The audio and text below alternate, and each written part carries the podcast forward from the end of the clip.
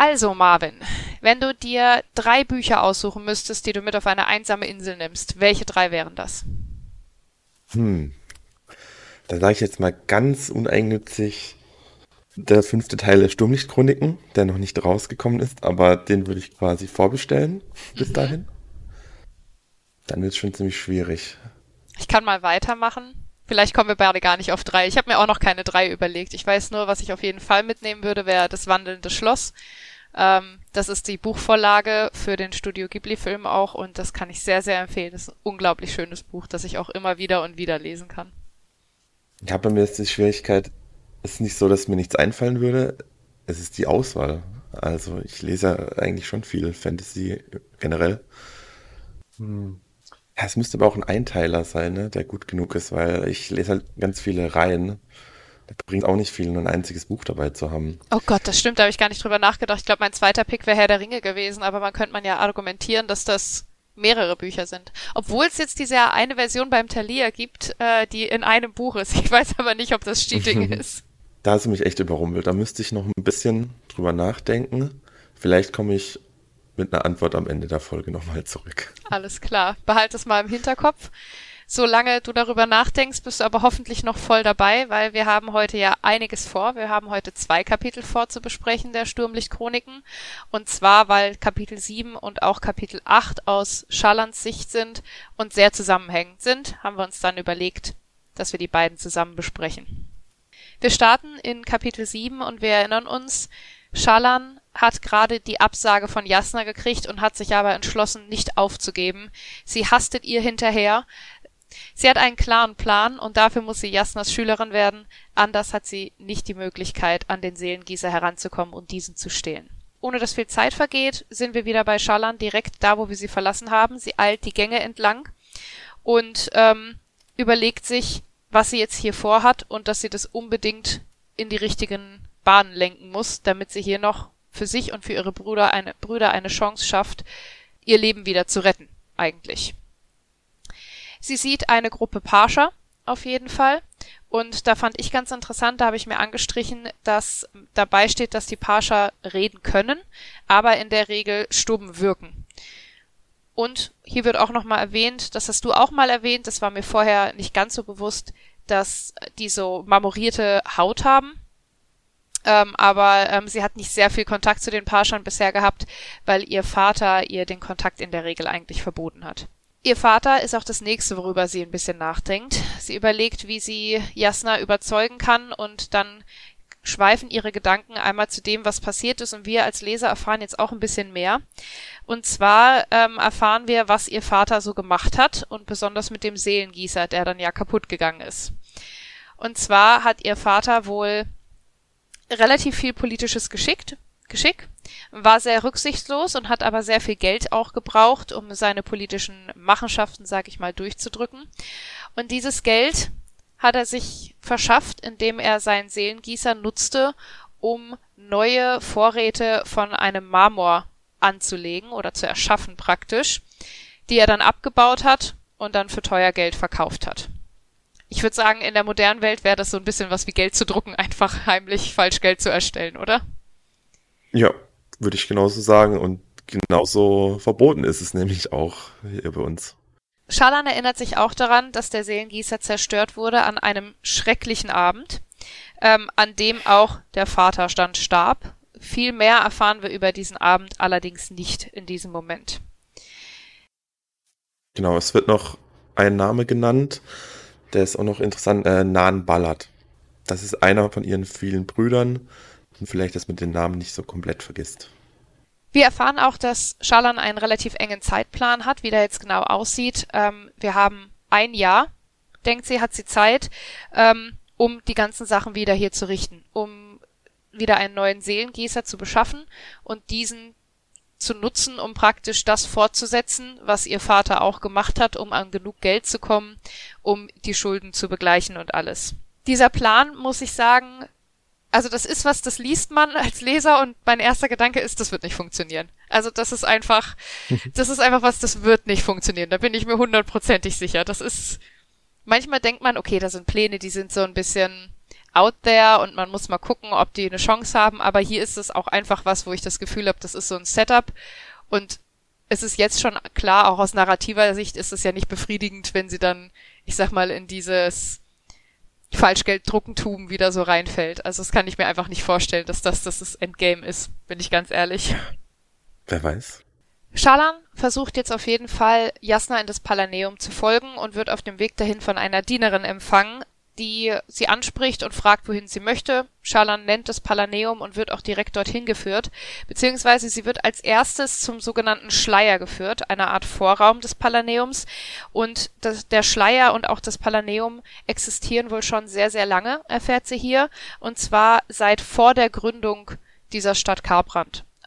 Man hat diese Räumlich Räumlichkeiten anscheinend mit einem Seelengießer gegossen, also das wurde nicht gebaut oder aus dem Berg gemeißelt, sondern das wurde durch Seelengießerei erschaffen.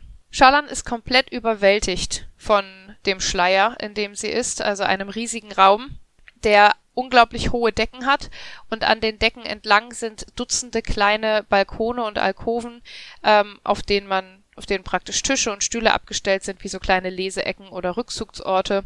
Und erstmal ist sie, wie gesagt, komplett überfordert.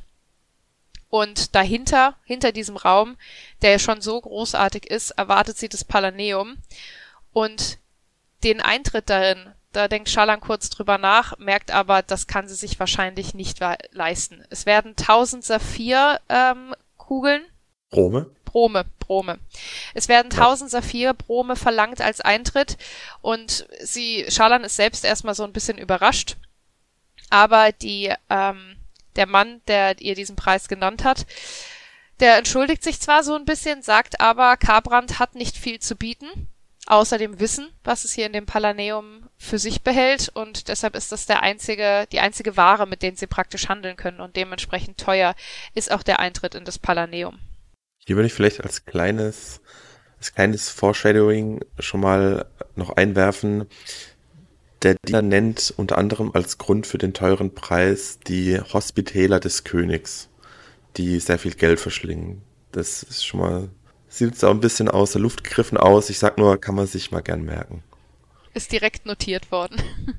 Ein weiterer Grund für den Preis ist die schiere Menge, die jetzt auch tatsächlich beziffert wird an Texten. Und zwar sind wohl hier nach der letzten Zählung über 700.000 verschiedene Texte in den Archiven des Palaneums, was Schalan, glaube ich, so ein bisschen das Blut aus dem Gesicht treibt, weil sie hat in der Bibliothek ihres Vaters 87 Bücher gehabt, die sie auch mehrmals gelesen hat. Aber 700.000 ist dann ja einfach eine Menge, die die kann man, also die kann man sich einfach gar nicht vorstellen. Also auch ich kann mir das nicht vorstellen. Das ist einfach, ja, deutlich, deutlich mehr, als man so fassen kann, habe ich das Gefühl, mit dem menschlichen, mit dem menschlichen Gehirn, mit der menschlichen Vorstellungskraft. Mhm. Zumindest mehr als ich fassen kann. Sie sieht ähm, einen Feuerer, der hier entlang geht, und wir kriegen so eine allgemeine Beschreibung von Feuerern. Und zwar sind die in der Regel kahlköpfig mit einem ordentlichen Bart. Ähm, sie spricht aber nicht wirklich mit ihm und fragt ähm, stattdessen den Mann, der den Eintritt verwaltet, ob sie irgendwo warten kann, hier auf jemanden. Und ihr wird angeboten, dass sie sich in eine dieser Alkoven setzen kann. Da braucht man auch keinen Eintritt für. Und sie fragt direkt nach, ob die Prinzessin, die Hellheit Jasna, eine eigene Alkove hat und wird auch dann dahin geführt. Kurz überlegt sie, ob sie einfach sich ins Palaneum schleichen sollte. Es gibt da so einen Moment, wo irgendwie ihr der Rücken zugedreht ist und sie denkt, sie könnte jetzt vielleicht reinhuschen, aber sie hält sich dann zurück, weil sie glaubt, sie würde es jetzt vielleicht schaffen, unentdeckt reinzukommen, aber sie würde da drin auf keinen Fall unentdeckt bleiben. Und das zu riskieren würde jetzt einfach viel mehr kosten, als es wirklich wert ist. Also das lohnt sich einfach nicht, das jetzt zu probieren. Sie denkt nochmal darüber nach, dass sie die einzige ist, die jetzt hier noch was machen kann, dass eine sehr große Verantwortung auch ihrer Brüder, also ihren Brüdern gegenüber auf ihr lastet. Und dabei ähm, hat sie eine Art Flashback. Und zwar an einen ihrer Brüder namens Nan Balat, der stark verletzt wurde. Und ich gehe davon aus, dass es an dem Abend war, an dem ihr Vater gestorben ist. Und wir kriegen in diesem Flashback auch die Info, dass Shalan an diesem Abend ein Schwert getragen hat. Was sie damit gemacht hat, wissen wir nicht aber es wird als ein ähm, Schwert beschrieben, das scharf genug ist, um Steine zu schneiden, als wären sie Wasser, wo ich vermutet habe, dass es sich unter Umständen um eine Shardblade handeln könnte. Ich weiß, du wirst mir das weder bestätigen noch wirklich verneinen, aber kann ich nichts dazu sagen. Das ist zumindest meine Vermutung, dass das unter Umständen eine Shardblade sein könnte. Sie reißt sich aber ein bisschen zusammen, sagt, okay, sie kann sich jetzt nicht auf die Vergangenheit fokussieren, sie muss jetzt ein bisschen nach vorne gucken und geht in diese Lesealkove, die für die Hellhalt Jasna Kolin reserviert wurde. Die Loge von Jasna ist relativ weit oben im Schleier, hoch genug, dass Schallan mit einer Art Flaschenzug von den Parschern da hochgezogen werden muss. Und als sie angekommt, ist sie allerdings in dieser Loge relativ alleine. Sie hat so ein bisschen Privatsphäre und nutzt die Zeit, nachdem sie sich die Loge mit ein paar Bromen, die sie in einer Schale platziert, erhellt hat, um ihre Zeichenmaterialien herauszuholen und sich die Zeit einfach durch ein paar Zeichnungen zu vertreiben. Sie fängt an mit einer Zeichnung der Stadt Karbrand, die sie gesehen hat, als sie ja damals damals sage ich schon, für mich ist es mehrere Wochen her, für Schallan sind es glaube ich nur ein, zwei Stunden, ähm, als sie durch die Stadt gefahren ist auf dem Weg hier zu diesem Palast, um Jasna tatsächlich zu treffen. Und sie macht wohl eine sehr, sehr schöne Zeichnung von Kabran, sehr genau. Und sie beschreibt diesen Prozess, äh, finde ich ganz interessant. Das ist nicht so, wie ich mir ich sag mal, normales Malen vorstelle. Sie hat das Gefühl, sie würde praktisch ihre Erinnerung auf die Zeichnung praktisch freilassen, so als hätte sie sie dann nicht mehr wirklich im Kopf, sondern würde die wirklich aus ihren Gedanken auf das Papier bannen. Ja, das ist eine ziemlich schöne Beschreibung, wie Schalan zeichnet. Auch vergleicht sie es ein bisschen mit der Bildhauerei, also mit einer anderen Kunstform. Und zwar, dass der Bildhauer erstmal ein Objekt in eine grobe Form haut und so geht sie auch vor. Sie fängt an mit dicken Strichen und fängt dann nach und nach an mit verschiedenen Stiften verschiedene Details einzufügen. Und das war echt eine ziemlich schöne Beschreibung. Und nach dieser ähm, Zeichnung fühlt sie sich auch deutlich entspannter, so als wäre so ein innerer Druck weg, dass sie dieses, diesen Eindruck, den sie von der Stadt bekommen hat, hätte loswerden müssen.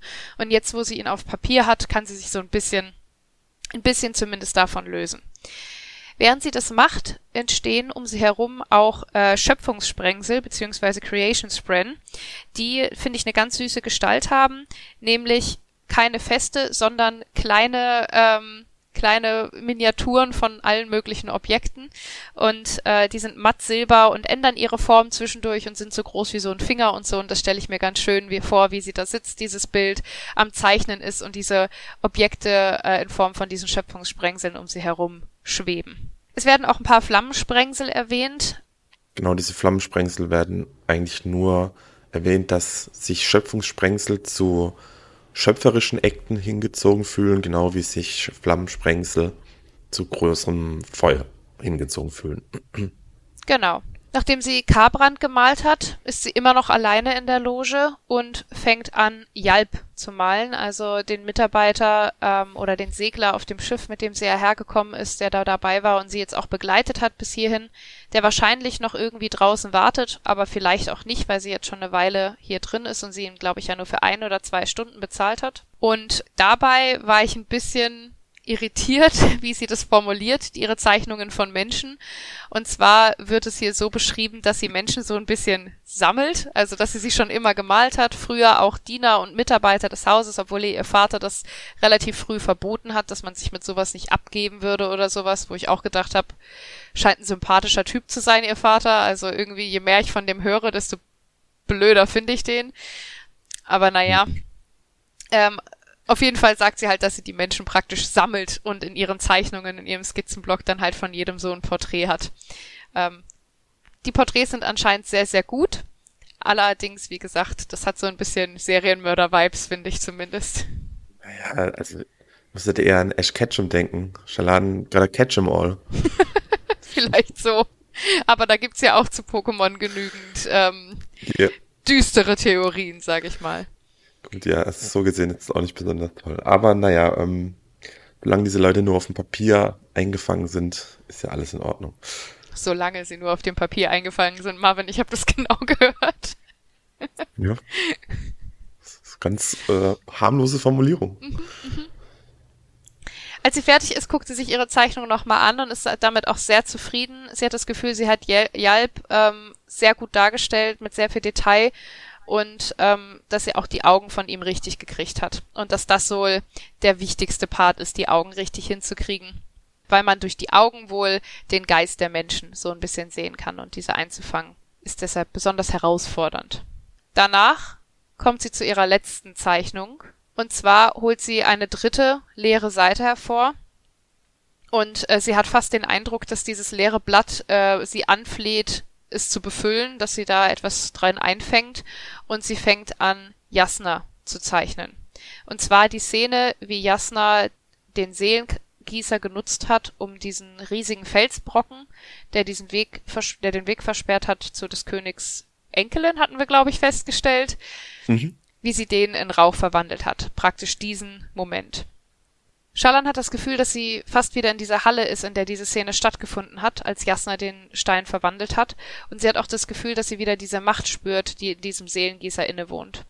Wir erfahren dann auch, warum diese Seelengießer auch einen relativ religiösen Wert haben, warum die auch für die Feuerer so wichtig sind.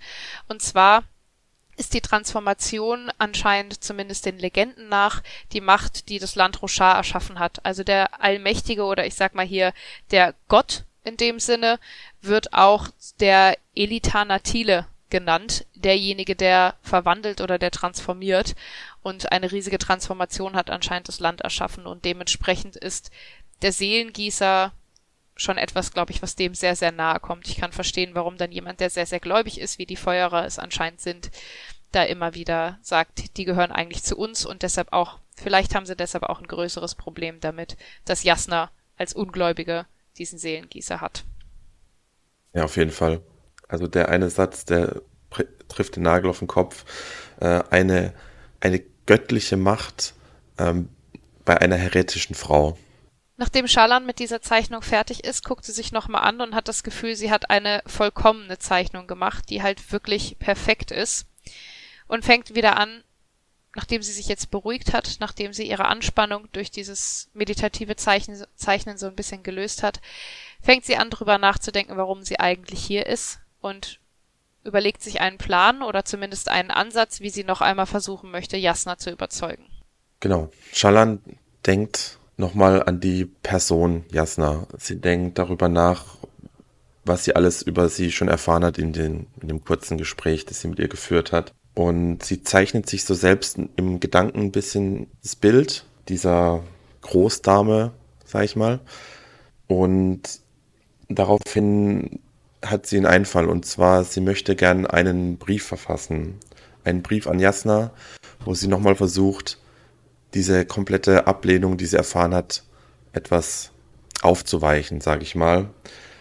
Und dementsprechend ähm, beginnt sie ihren Brief relativ wissenschaftlich, sage ich mal. Sie fängt erst an, über Wissenschaftstheorie zu sprechen, dass jede Hypothese, solange sie nicht absolut bestätigt ist, eben eine Hypothese ist und dass jeder Wissenschaftler doch auch aufgrund von neuen Informationen, die ihm zuteil werden, diese Hypothese noch einmal überdenken sollte. Und genauso betrachtet sie quasi sich selbst als erstmal abgelehnt als Hypothese und sie versucht eben Jasna, die ja Wissenschaftlerin ist, mehr Fakten darzubringen, sodass sie ihre äh, Entscheidung noch mal überdenken kann.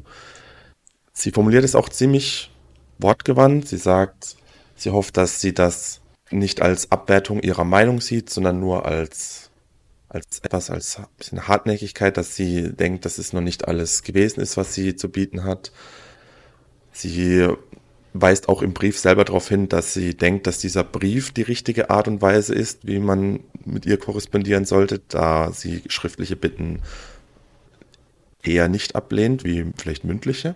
Und dann versucht sie eben, nachdem sie diesen Ansatz so ein bisschen gefahren ist, so ein bisschen auch zu erklären, warum ihre Ausbildung eben nicht so gut ist, wie Jasna das eigentlich erwarten würde von einem Mündel von ihr. Sie erzählt ziemlich frei ein bisschen von ihrer Vergangenheit, nämlich dass Ihre Mutter ist sehr früh gestorben, das weiß Jasna ja schon.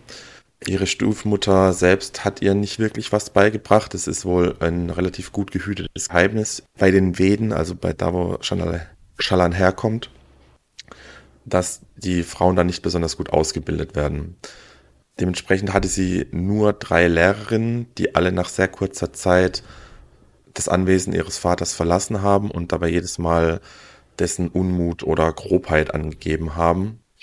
Und dementsprechend hat sie nämlich alles, was sie weiß, oder so ziemlich alles, was sie weiß, sich selbst beigebracht. Und damit will sie vielleicht nicht entschuldigen, dass sie so wenig weiß, aber sie möchte es doch einfach erklären und damit halt auch zeigen, dass sie durchaus in der Lage ist, sich selbst etwas beizubringen, dass sie äh, das den Eifer eben hat und eben diese Umstände, dass die mehr zeigen als nur das, was Shalan bei ihrer quasi Abfrage zeigen konnte. Und so verfasst sie ihren Brief und als sie dann gerade fertig ist und sich den Brief nochmal von vorne bis hinten durchliest, ist sie relativ zufrieden mit dem Ergebnis, aber spürt auch einen ziemlichen Stich der Schuld, weil alles, was sie geschrieben hat, ist per se nicht gelogen, aber es ist wohl insgesamt ja eine große Lüge, weil sie ist ja nicht wirklich da, um das Mündel zu werden, sondern um eben diesen Seelengießer zu stehlen. Und kurz bevor sie es sich anders überlegt und den Brief zusammenknüllen kann, hört sie schon Schritte von draußen. Ja, was mir aber auch noch, also bevor wir jetzt zu dieser nächsten Szene, sage ich mal, kommen, was ich auch noch ganz interessant fand, wir haben hier noch eine Sprengselart, die erwähnt wird, und zwar Logiksprengsel. Und da habe ich äh, ein kleines bisschen Mitleid gehabt, beziehungsweise habe mir schon so ein paar Befürchtungen gehabt, dass das vielleicht gar nicht so gut geht mit dem Brief, weil sie beschreibt dann, an, als sie anfängt zu schreiben, dass die Schöpfungssprengsel langsam verschwinden, weil sie halt nicht mehr am Malen, nicht mehr in dem Sinne kreativ tätig ist und denkt dann darüber nach, dass man sich sagt, dass es wohl Logiksprengsel geben, die gäbe, die kommen, wenn man sehr gute Argumente und Diskussionen vorbringt. Dass sie diese aber noch nie gesehen hat. Und da habe ich mir auch gedacht, so, wow, das ist ganz schön hart. Besonders hatte ich dann gehofft, uh, vielleicht kommt bis zum Ende des Briefs so ein, vielleicht so ein einzelner Logiksprengsel oder sowas, weil sie sich ja wirklich Mühe gibt, hier sachlich und logisch zu argumentieren, weil sie glaubt, dass Jasna sowas auch wertschätzt. Und ich war dann ein bisschen enttäuscht, am Ende dann keinen Logiksprengsel zu sehen für ihren Brief, weil ich fand den schon wirklich gut formuliert. Also sie hat da, denke ich, von ihrer Warte zumindest das beste Argument hervorgebracht, ohne straight up zu lügen. Ja, definitiv. Also natürlich kann ich das jetzt nicht so gut wiedergeben, wie Shalan diesen Brief geschrieben hat. Ich habe das aber auch so ein bisschen gelesen und dachte, hm, für mich klang es aber auch so ein bisschen wegen Gewitterwolke und es ist ja eher so, vielleicht auch, wenn man, ich sag mal, in der Konfrontation beiwohnt, mhm. dass es vielleicht wirklich zwei Leute sein müssen mit gegensätzlichen Standpunkten, die sich die Fakten um die Ohren hauen und dass nur dann Logiksprengsel auftauchen, aber ich kann es jetzt auch nicht mit Sicherheit sagen. Jedenfalls kein Logiksprengsel ist erschienen, als sie den Brief geschrieben hat. Ob das ein schlechtes Zeichen ist oder nicht, kann man nur nicht sagen. Aber es ertönen, wie gesagt, Schritte ähm, auf dem Gang und Shalan hat schon kurz Panik, dass es äh, Jasna direkt ist, rafft ihr ganzes Zeug zusammen oder versucht es zumindest, als sich ein Kopf äh, in die, in die Loge reinstreckt und zwar der eines jungen Mannes. Es ist nicht Jasna, die bereits in ihre Leseloge zurückgekehrt ist, sondern ein Feuerer, augenscheinlich. Es ist ein junger Mann, in seinen Zwanzigern wird er beschrieben, natürlich auch mit glatt, äh, mit Glatze, mit rasiertem Schädel und einem viereckigen Bart. Der äh, Schallan fragt, ob das die Leseloge von Jasna Kohlen ist worauf Schalan das bejaht. Und der Feuerer fragt, ob er, ob sie denn auch auf Jasna wartet und ob er sich denn dazu gesellen könnte, nachdem sie auch das bejaht. Schalan springt auf, will ihm ihren Stuhl anbieten, was er natürlich ablehnt und sagt, er kann doch nicht eine, Hellheit, eine Hellheit einer Dame den Stuhl abnehmen. Er besorgt sich kurzerhand aus einer Nachbarloge einen eigenen und äh, setzt sich dann einfach ganz nonchalant hin und stellt sich vor als Bruder Kapsal oder einfach nur Kapsal. Shalan währenddessen bleibt stehen, traut sich erstmal nicht wirklich hinzusetzen, ist ein bisschen unangenehm berührt von so einem jungen Feuerer, weil aus ihrer Perspektive kennt sie eigentlich nur alte, runzlige Männer, sage ich jetzt mal, weil es die einzigen waren, die auf dem, auf dem Anwesen ihres Vaters eben teilweise da gewesen sind. Kapsal selbst ist eigentlich relativ entspannt, schaut sich in der Loge um, entdeckt äh, die Dinge auf dem Tisch und Shalan kriegt erstmal kurz Panik, weil sie denkt, er sieht den Brief, aber nein, er ist eher angetan von ihren Zeichnungen, die er bemerkt und fragt sie direkt, äh, ob sie die gezeichnet habe, beziehungsweise er fragt sie auch erstmal nach ihrem Namen. So, äh, also ganz unhöflich ist er nicht. Sie antwortet ganz förmlich mit ihrem Vor- und Nachnamen, worauf er meint, sie braucht nicht so förmlich sein, darauf legt er nicht so viel Wert und fragt sie nach den Zeichnungen, ob sie die gezeichnet habe. Und er ist äh, extrem äh, verblüfft und findet die äußerst gelungen. Und äh, Schalan antwortet immer relativ einsilbig, immer sehr höflich und setzt sich auch eigentlich gar nicht hin, bis er sagt, sie soll sich doch bitte setzen. Ähm, sie braucht nicht so förmlich sein. Worauf sie nur erwidert, sie ist eben so erzogen worden von ihrer Heimat bei den Veden, den Feuerern den größten Respekt entgegenzubringen. Worauf Bruder Kapsal ähm, fragt, was er denn tun könnte, um sie, dass sie sich ein bisschen lockerer fühlt. Er fragt, ob er ein kleines Tänzchen auf dem Tisch aufführen soll. Und bei dem Gedanken, wie er auf dem Tisch tanzt, eventuell noch einen Fehltritt tut und dann ein paar Meter in die Tiefe stürzt und sich eventuell noch den Hals bricht, äh, sagt sie, nein, ähm, bitte nicht. Sie setzt sich hin und er sagt darauf mit so einem Glitzern in den Augen, ähm, die Drohung funktioniert fast immer. Hat er bisher nur einmal wahr machen müssen anscheinend. Und da muss ich mal kurz, da muss ich mal kurz reinhaken. Also ich weiß nicht, ob ich jetzt gerade, weil ich in letzter Zeit auch sehr viel, ähm, ich sag mal, Romance gelesen und geguckt habe, da so ein bisschen geschädigt bin, aber der flirtet doch mit ihr, oder? Also, ich finde es schon, sie ist die ganze Zeit so, oh nee, oh mein Gott, ein Feuerer, ich muss ihn irgendwie respektvoll behandeln und er ist die ganze Zeit nur dabei, irgendwelche Sprüche zu machen und zu lachen und zu sagen, oh ja, äh, ich tanze hier auf dem Tisch, äh, wenn wenn's wenn's das braucht und so und du musst doch nicht so förmlich mit mir sein. Also, ich finde, das hat sich schon sehr flirty gelesen, die Szene. Ja, würde ich auf jeden Fall nicht ausschließen. Also, er hat schon ein bisschen so, wie du auch gesagt, so ein bisschen den Schelm in den Augen. Er finde es anscheinend schon ziemlich amüsant, sie ein bisschen aus der Reserve zu locken. Ich greife mal ein bisschen vor. Später im Gespräch erzählt er halt auch noch, dass er, dass er das so kennt von den Veden, dass die noch die traditionellsten, äh, so kirchlich die traditionellsten sind und er das Land sehr mag, weil sein Magen findet es toll da aber das ewige Verneigen und Ehrerbietung, Gezeige, das geht ihm ehrlich gesagt ein bisschen auf den Keks. Ja, das finde ich macht ihn sehr sympathisch. Also zum einen scheint er eine gute Menschenkenntnis zu haben. Er klockt ja relativ schnell, dass äh, Shalan ähm, aus Weden kommt, eine Wedinerin ist, wird es so genannt, ich weiß es nicht. Ähm, mhm. Einfach durch ihr Verhalten. Aber ähm, er nimmt sich selber gar nicht er nimmt sich selber gar nicht so ernst, habe ich das Gefühl. Also ich glaube, er nimmt seine Tätigkeit schon ernst, aber es wäre ja auch sehr, sehr einfach, dann in seiner Position zu sagen, ah ja, die beten mich alle an, ich muss unglaublich toll sein und ich habe das alles verdient und so. Aber er ist dann eher so ein bisschen lockerer, sage ich mal, drauf. Nicht so, wie man das erwarten würde. Und glaube ich auch nicht so, wie Schallan das er erwartet. Wie du ja schon gesagt hast, kennt, also die Art von Feuerern, die sie kennt, sind, glaube ich, ganz anders als Bruder Kapsal es jetzt ist. Ja, Nachdem Schaller nämlich auch gesagt hat, dass sie dazu erzogen wurde, den Feuerern Respekt zu erweisen, kommt auch, also ich mein liebster, liebster Satz aus dem Kapitel von Bruder Kapsel gesprochen. Er findet, dass Respekt wie Dünger ist. Wenn man ihn dort einsetzt, wo er gebraucht wird, wachsen und gedeihen Dinge. Aber wenn man zu dick aufträgt, dann stinkt's bloß. ja. Und das Das lockt äh, Shalan noch ein bisschen mehr aus der Reserve, nämlich, weil sie es eigentlich nicht glauben kann, dass äh, ein Feuerer, ein, ein Diener Gottes oder ein Stellvertreter Gottes höchstpersönlich über Dünger redet.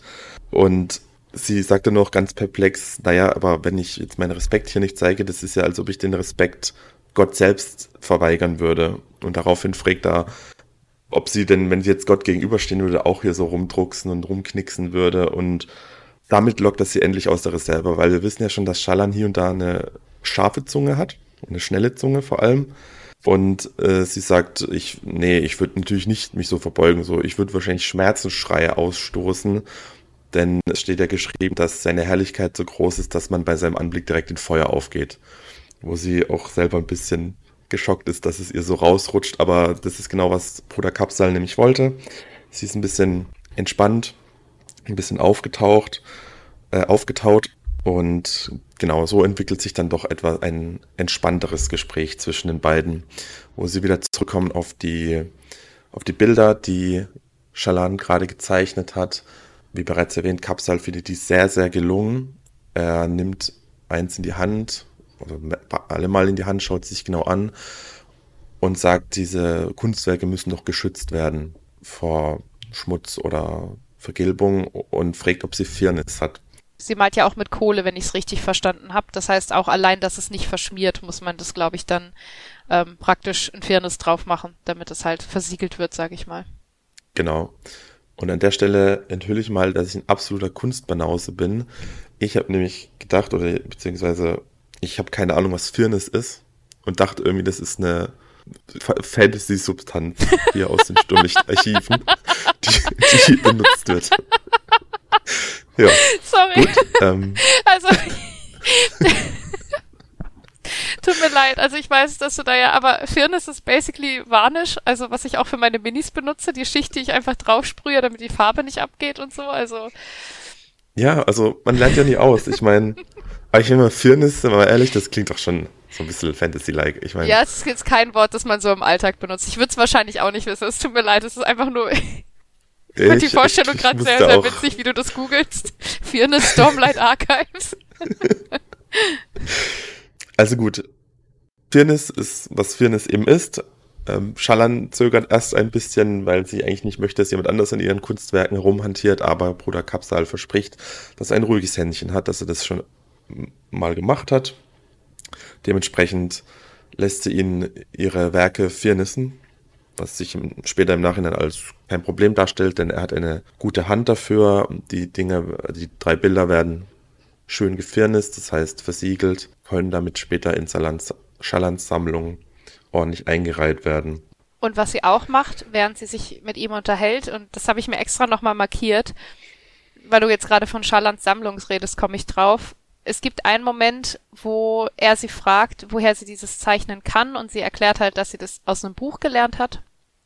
Und er ist davon sehr verblüfft und sehr überrascht und sagt, ähm, das heißt, er müsse wahrscheinlich mal mehr lesen, ähm, damit er vielleicht sowas auch kann, was übrigens meine Lieblingsstelle ist, weil ich das einfach diese Reaktion sehr, sehr goldig finde, dass seine einziges Ding dann ist, ha, dann muss ich wohl mal mehr lesen. Er als Feuerer, der wahrscheinlich eh sehr, sehr viel liest und sehr großes Wissen ja. hat, das ihr, genau, ihr also gegenüber zu, zu geben, finde ich sehr interessant. Und was ich dann aber, worauf ich gerade eigentlich hinaus wollte, was ich mir markiert habe, ähm, hier steht dann drin, dass Schalan sich dabei ertappt, wie sie über seine ungläubige Miene so ein bisschen lachen muss und dass sie sich eine Erinnerung von ihm praktisch abspeichert in diesem Moment, dass, dass sie ihn vielleicht später malen kann, könnte ich mir vorstellen, damit er auch in ihre Sammlung geht.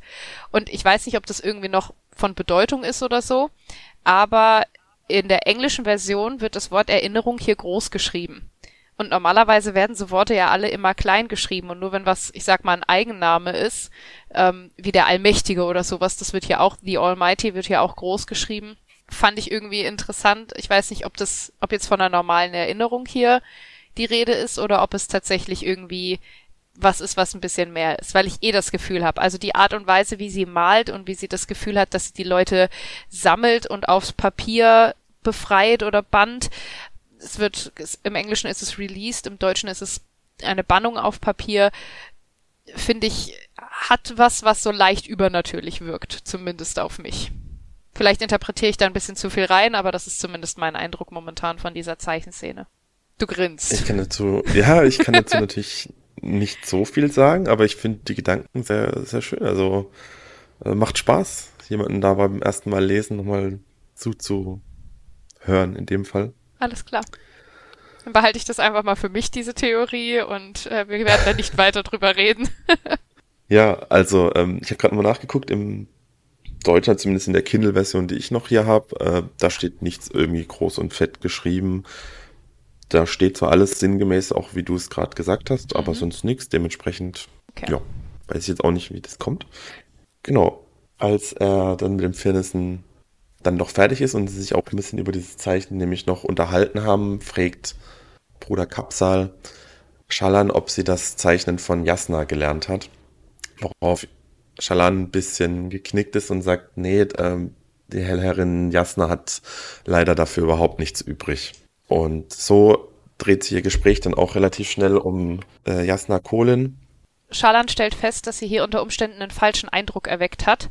Und zwar, dass es so wirkt, als wäre sie praktisch schon irgendwie mit Jasna bekannt oder hätte einen gewissen Einfluss, ein gewisses Standing ihr gegenüber. Und äh, sie gibt sich dann Mühe, das sehr schnell zu korrigieren, dass sie also nicht bei ihr irgendwie untergekommen ist oder dass sie da keinen Einfluss hat, sondern dass sie praktisch nur versucht, ein Mündel von Jasna zu werden. Er nimmt diese Entschuldigung relativ entspannt an. Er sagt, sie habe nichts falsch gemacht. Und nachdem er dann praktisch fertig auch, also es ist noch während er die Bilder firnist, ähm, als er dann fertig geworden ist, fragt er sie, ob äh, er sie um einen Gefallen bitten kann. Und da war für mich der Moment, der, was so das Flirten angeht, ähm, am intensivsten war. Und zwar sagt sie so aus dem Bauch raus anscheinend alles. Also sie können mich um alles fragen, beziehungsweise im Englischen ist es anything.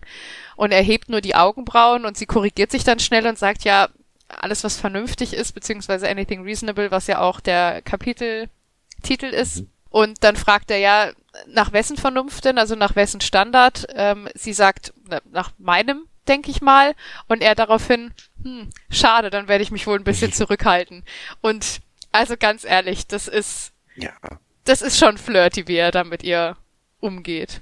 Ja, also er ist auf jeden Fall sehr aus sich rausgehend. Also ich würde, ja, so wenn du es so mal beleuchtest, würde ich sagen, ja, er flirtet schon ziemlich. Er hat auch seinen gewissen Spaß daran, so Leute aus der Reserve zu locken ja. und bei ihr, weil sie ist ja wahrscheinlich schon eine ansehnliche Frau, junge Dame, wie es beschrieben ist. Ähm, ich glaube, da hat er schon seinen Spaß dran. Und genau deswegen sagt er dann auch, das Gespräch nä nähert sich langsam am Ende, fragt er denn auch, wie er ihr eine Freude machen könnte, beziehungsweise was sie denn mag. Und Schalans trockene Antwort ist Marmelade. Worauf er auch ein bisschen irritiert ist und sie sagt einfach nur, naja, er hat gefragt, was sie mag und sie mag Marmelade. Und dann schmunzelt er es in sich rein und merkt sich das für später und bittet zum Abschied Shalan eigentlich nur noch um einen kleinen Gefallen und zwar, wenn sie die Hellherrin Jasna trefft, äh, trifft, ihr bitte auszurichten, dass Bruder Kapsal gerne mit ihr sprechen würde. Und daraufhin fragt Jasna, äh, Shalan nochmal, ob er sie denn schon kennt, worauf er sagt, er hat schon öfter probiert, also schriftlich um eine Audienz gebeten, aber da, wie wir ja schon wissen, Jasna Heretikerin ist, will sie sich eigentlich gar nicht mit den Devotarien herumschlagen oder sich mit denen beschäftigen. Bruder Kapsal sagt auf Rückfrage von Shalan nochmal, dass er in Jasna Kohli eine ziemlich, also eine einzigartige Herausforderung eben sieht, weil man denkt, dass er sie eben bekehren möchte. Genau, somit verabschiedet sich Kapsal dann von, somit verabschiedet sich Kapsal dann von Shalan, während Shalan ihre Bilder dann noch weiter trocknen lässt, bis sie sie vollständig wegpacken kann, ertönen wieder Schritte draußen, diesmal mehrere und äh, Jasna Kolin kommt unter anderem mit Pascha-Dienern um die Ecke und sie ist alles andere als erfreut, Shalan zu sehen. Und damit endet dieses Kapitel an der Stelle. Es geht aber auch genau an dieser Stelle in dem nächsten Kapitel weiter. Nur, dass ihr euch jetzt nicht wundert, wir machen unsere Bewertung komplett am Ende und auch die Sprengselsammlung, sage ich mal, das machen, legen wir alles komplett einfach ans Ende.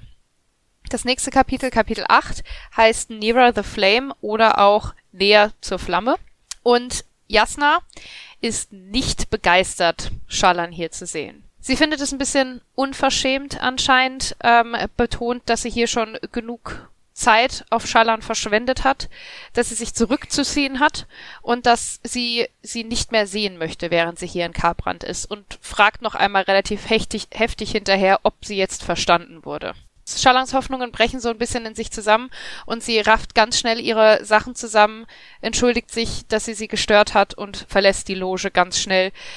Und wir erfahren jetzt hier, dass Schallan auch ein Problem damit hat, wenn ähm, wütende Menschen um sie herum sind. Und zwar, weil ähm, ihr Vater wohl innerhalb seiner Tiraden, wenn er wütend war, auch immer geschrien und gebrüllt hat und dass sie da ein paar schlechte Erinnerungen gesammelt hat, wo ich nochmal betonen muss, mit allem, was ich von ihrem Vater erfahren habe, finde ich den Typen unsympathischer. Also reiß dich doch bitte deinen Kindern gegenüber zusammen. Ja, das hat er größtenteils soweit man weiß, versucht. Wir wussten ja schon vorher, dass er grob und ungemütlich ist, aber jetzt haben wir auch nochmal die Bestätigung, dass er regelrechte Wutanfälle ständig hat und die haben sich meistens gegen andere gerichtet, was aber für so ein Kind natürlich auch traumatisch ist, aber tatsächlich auch hier und da mal gegen Schalan.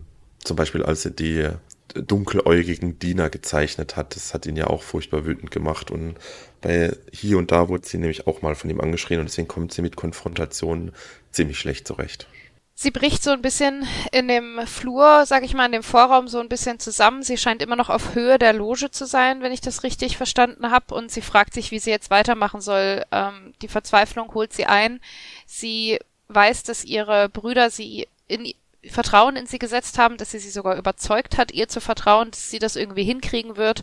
Und um sich herum entstehen anscheinend ein paar Schmerzsprengsel. Also ihre Gefühle sind in dem Moment sogar stark genug, um Sprengsel anzulocken was schon, finde ich, über eine gewisse Schwere hier auch eine Aussage trifft. Und während sie praktisch dann noch in ihren eigenen Gedanken gefangen ist, wird sie angesprochen. Jemand fragt nach Hellheit Davar, also nach Schallan, und realisiert, dass das ein junger Mann ist, der als Diener wahrscheinlich arbeitet und der teilt ihr mit, dass Hellheit Colin noch einmal mit ihr sprechen möchte.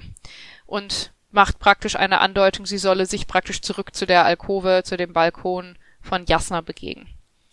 Schallan fragt sich warum, ob man sie vielleicht einfach weiter zusammenstauchen möchte, aber sie entschließt sich zu, zu, zu gehorchen und zu kommen.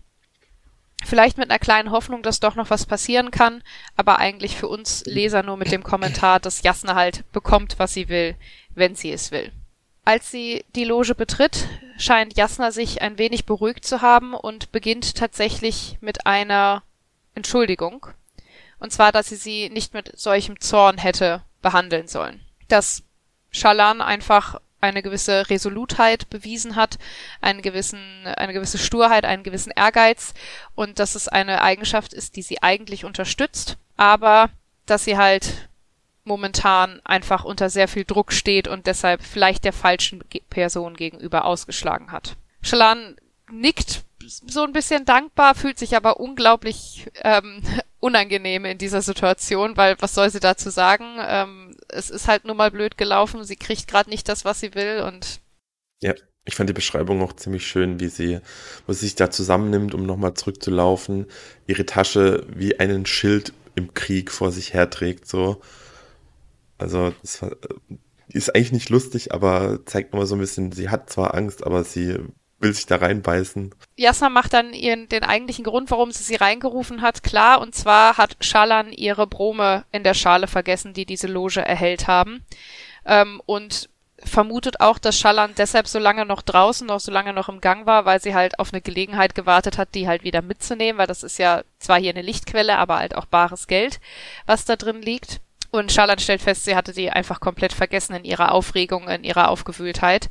Und was ihr dann auch noch einfällt, ist, dass sie einmal kurz erwähnt, dass Kapsal oder Bruder Kapsal von den Feuerern, also einfach seine Nachricht, dass er gerne Jasna sprechen möchte, richtet sie halt einfach aus und hat damit so ein bisschen ihre Schuldigkeit getan.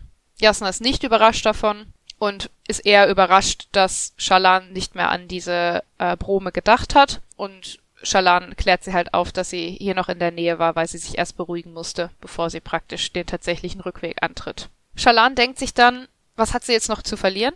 Also was kann sie jetzt noch machen, was es noch schlimmer macht? Sie hat schon die Absage, sie hat sich schon, ich sag mal auf gut Deutsch, einen Anschluss abgeholt für ihre ähm, Unverschämtheit und beschließt dann einfach all out zu gehen und Jasna direkt auf den Brief anzusprechen, den sie ja da hat liegen lassen. Und dabei stellt sich raus, dass Jasna den Brief noch gar nicht gefunden hat. Und zwar hat ein Diener anscheinend einen Stapel Bücher dort abgelegt, wo der Brief lag, und dementsprechend hat Jasna ihn nicht gesehen. Nachdem Schallan jetzt darauf hingedeutet hat, nimmt sich Jasna die Zeit, den Brief zu lesen und ist relativ beeindruckt davon und besonders von der Tatsache, dass Schallan sich eigentlich ihr ganzes Wissen selber angeeignet hat, nur durch die Lektüre der Bücher, die sie hatte, weil, wie du ja schon erwähnt hast im vorherigen Kapitel, sie mit den Lehrerinnen nicht so Erfolg hatte. Also das war inkonsistent also inkonsistent und ähm, viel Wechsel und ähm, das meiste musste sie halt sich irgendwie alleine beibringen. Jasna lobt auch den Brief an sich, dass das halt ein gutes Argument ist, dass es generell gut ist, ihr mit einer schriftlichen Bitte gegenüberzutreten, dass sie da eh viel eher gewillt ist, drüber nachzudenken. Aber ähm, dass Shalan diesen Brief hätte hinterlassen sollen und gehen sollen, bevor Jasna wiederkommt, um halt diesen Ausbruch zu vermeiden, um halt zu vermeiden, dass Shalan da so übereger wirkt und äh, die ganze Zeit da sein möchte. Worauf Shalan, und damit sind wir eigentlich schon bei einer meiner Lieblingsstellen dieses Kapitels einfach nur erwähnt, ja, hätte ich das gemacht, dann hätten sie den Brief allerdings nie gefunden, weil er ja unter den Büchern hier begraben war. Wo auch Jasna sagen muss, okay, Hut ab. Äh, sie scheint mit dieser Vorlautheit von Schalan so ein bisschen ihre Probleme zu haben, aber es auf der anderen Seite auch zu respektieren, was ich eine ganz interessante Dynamik finde. Ich habe das Gefühl, es ist echt so, dass Jasna sich selber in Schalan so ein bisschen sieht. Ja, und an der Stelle würde ich nochmal ein bisschen kurz auf den Charakter Jasna Kolin eingehen. Sie hebt ja diese Augenbraue und man merkt ihr an, dass es, dass sie das natürlich nicht so toll findet, irgendwie korrigiert zu werden oder halt berichtigt zu werden, aber sie sagt auch nicht dazu. Sie betitelt das, also sie tut das nicht abfällig ab oder wird irgendwie wütend, sondern sie erkennt es halt auch an. Und es sind so diese ganzen Kleinigkeiten, die man vielleicht in so einem Podcast gar nicht so richtig erklären kann. Aber der Charakter Jasna Kolin, der kommt halt immer um mit so kleinen Details ein bisschen. Und was vielleicht auch nicht so richtig rausgekommen ist, was Shalan halt immer wieder spürt, wenn sie mit diesem Charakter interagiert, sie hat unfassbares Gravitas, sage ich mal. Sie ist würdevoll, also sie sieht gut aus, ist würdevoll, sie ist absolut bestimmt einfach in dem Wissen, dass sie halt auch das bekommt, was sie will. Und dadurch ist sie aber nicht überheblich. Also zumindest kommt, ist es mir nie so rübergekommen. Ja, so geht's mir auch. Sie ist sehr, ich sag mal hart, aber fair. Also ich muss bei, für mich ist so der Archetyp von so einem Charakter äh, McGonagall aus den Harry Potter Büchern. Jemand sehr strenges, aber trotzdem jemand, der Fairness walten lässt und nicht unnötig gemein ist und auch so ein bisschen so No-Nonsense drauf ist. Und daran erinnert sie mich so ein bisschen. Ja, passt gut. Durch dieses Manöver, was Schallan sich hier überlegt hat mit dem Brief, lässt sich Jasna tatsächlich ein bisschen erweichen und sagt, okay, ich bin davon beeindruckt, aber das ändert nichts daran, dass du sehr große Defizite in den Bereichen Geschichte und Philosophie hast. Aber Jasna lässt sich ein bisschen erweichen und räumt Schallan noch eine Chance ein. Falls sie ihre Defizite da ausgleicht, hat sie die Möglichkeit, nochmal ordentlich vorzusprechen. Und wenn sie dann das wirklich ausgeglichen hat, stellt Jasna auch in den Raum die Möglichkeit, und mit einer relativen Sicherheit auch, dass sie sie dann akzeptieren wird, weil sie dann praktisch den Ehrgeiz. Auf der einen Seite freut sich Schalanda unglaublich drüber, weil das eine gute Chance ist, bei Jasna unterzukommen. Auf der anderen Seite geht all ihre Hoffnung wieder den Bach runter, weil sie weiß, sie hat nicht die Zeit, das rechtzeitig zu machen. Wir hatten im letzten Kapitel die Timeline so ein bisschen erklärt gekriegt, dass sie ungefähr ein Jahr hatte, ab dem Moment, wo der Vater gestorben ist. Wir wissen jetzt schon, dass Schalan seit einem halben Jahr circa unterwegs ist, einfach auf der Suche oder beziehungsweise bei dem Versuch, Jasna zu erreichen und ihr die ganze Zeit hinterher zu reisen. Und sie glaubt, dass es Jahre dauern wird, ihr Wissen halt so weit auszugleichen, dass sie sich nochmal bei Jasna vorstellen kann. Dementsprechend niedergeschlagen bedankt sie sich bei Jasna und zieht sich dann zurück. Sie denkt darüber nach, dass das, was Jasna ihr da angeboten hat, eine unglaubliche Chance wäre, wenn sie die Zeit hätte, es wahrzunehmen. Also wenn sie wirklich die Zeit hätte, ihr, ihre Defizite auszugleichen und dann da unterzukommen und in die Lehre zu gehen bei Jasna, dann könnte das dann könnte das eigentlich genug sein, um ihre Familie zu retten, weil einfach die Assoziation mit Jasna schon ein unglaubliches Gewicht trägt und einen unglaublichen Einfluss trägt aber sie weiß halt, sie hat die Zeit einfach nicht. Es geht nur dieser, ich sag mal vorsichtshalber, schnelle Plan, wo sie praktisch Mündel wird und diesen Seelengießer stiehlt. Sie überlegt, ob sie einfach verschwinden sollte, ob sie einfach äh, weglaufen sollte und ähm, macht sich aber dann erstmal aus diesem Gebäude, aus diesem Palast raus, also auch weg vom Palaneum und wieder nach draußen, wo sie sich umschaut und überlegt, was sie jetzt machen soll. Und draußen begegnet ihr auf jeden Fall eine Überraschung. Sie hat nicht damit gerechnet, aber Jalp ist tatsächlich immer noch da, obwohl die Zeit, die sie ihn gebeten hat zu warten, schon längst rum ist. Sitzt er da und ist dabei, anscheinend mit einigen Soldaten Glücksspiel zu spielen ähm, und hat die wohl richtig ausgenommen, wenn ich das richtig gekriegt habe. Wir kriegen zwar, wie gesagt, nicht so viel Kontext für Währung, aber die sind alle nicht begeistert von ihm und alle besonders nicht begeistert, dass er jetzt wieder geht, wo er praktisch gerade so eine Glückssträhne hatte und hätten am liebsten die Chance gehabt, ihr Geld wieder von ihm zurückzugewinnen. Er erstickt diese Proteste dann relativ schnell im Keim, indem er ziemlich laut und keck, wie er ist, sagt, ihr könnt doch wohl nicht von mir verlangen, dass ich so eine Dame von diesem Format hier alleine zurück zum Schiff gehen lasse. Ich dachte echt, ihr werdet Ehrenmänner. Und darauf sind, sind sie natürlich direkt still und spielen ihr Spielchen weiter.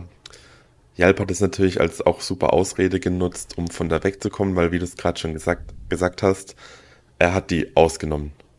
Und Im wahrsten zwar, weil er Sinne Wortes. Hat. Ja, ja, genau. Schalan und Jalp machen sich dann erstmal Richtung Stadtmitte, also wieder runter, Richtung Hafen. In, während dem Gespräch dann auch natürlich Jalp erzählt.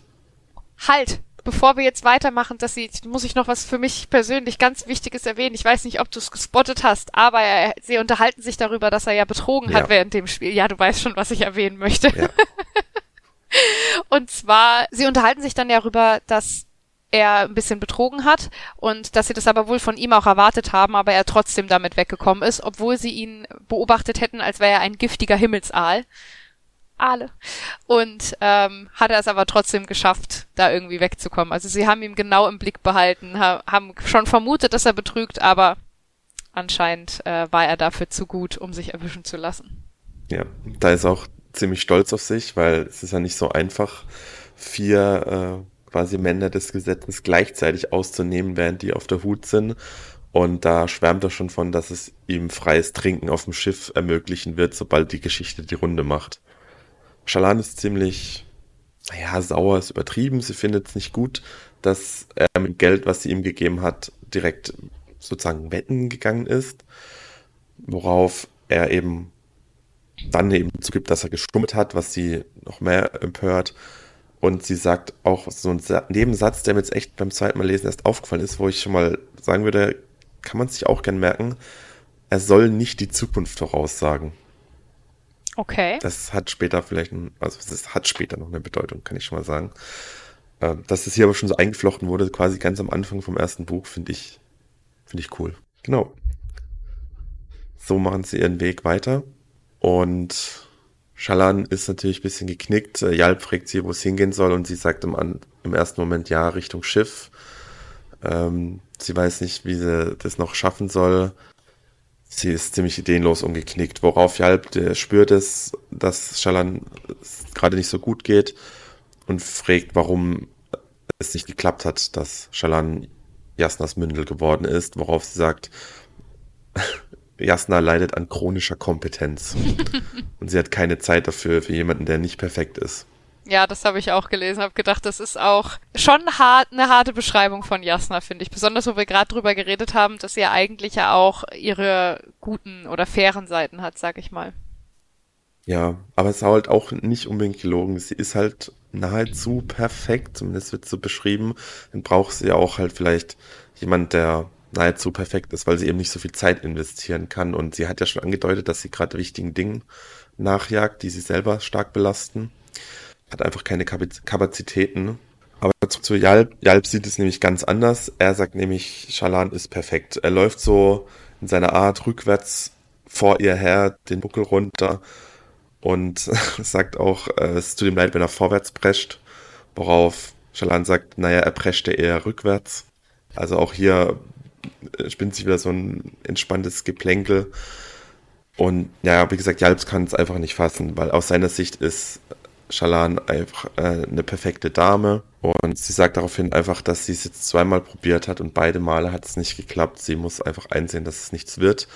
Worauf Jalp sagt, naja, dann muss ich es unbedingt nochmal ein drittes Mal versuchen, denn beim Spielen, man gewinnt immer beim dritten Mal oder dann, wenn man es am dringendsten braucht.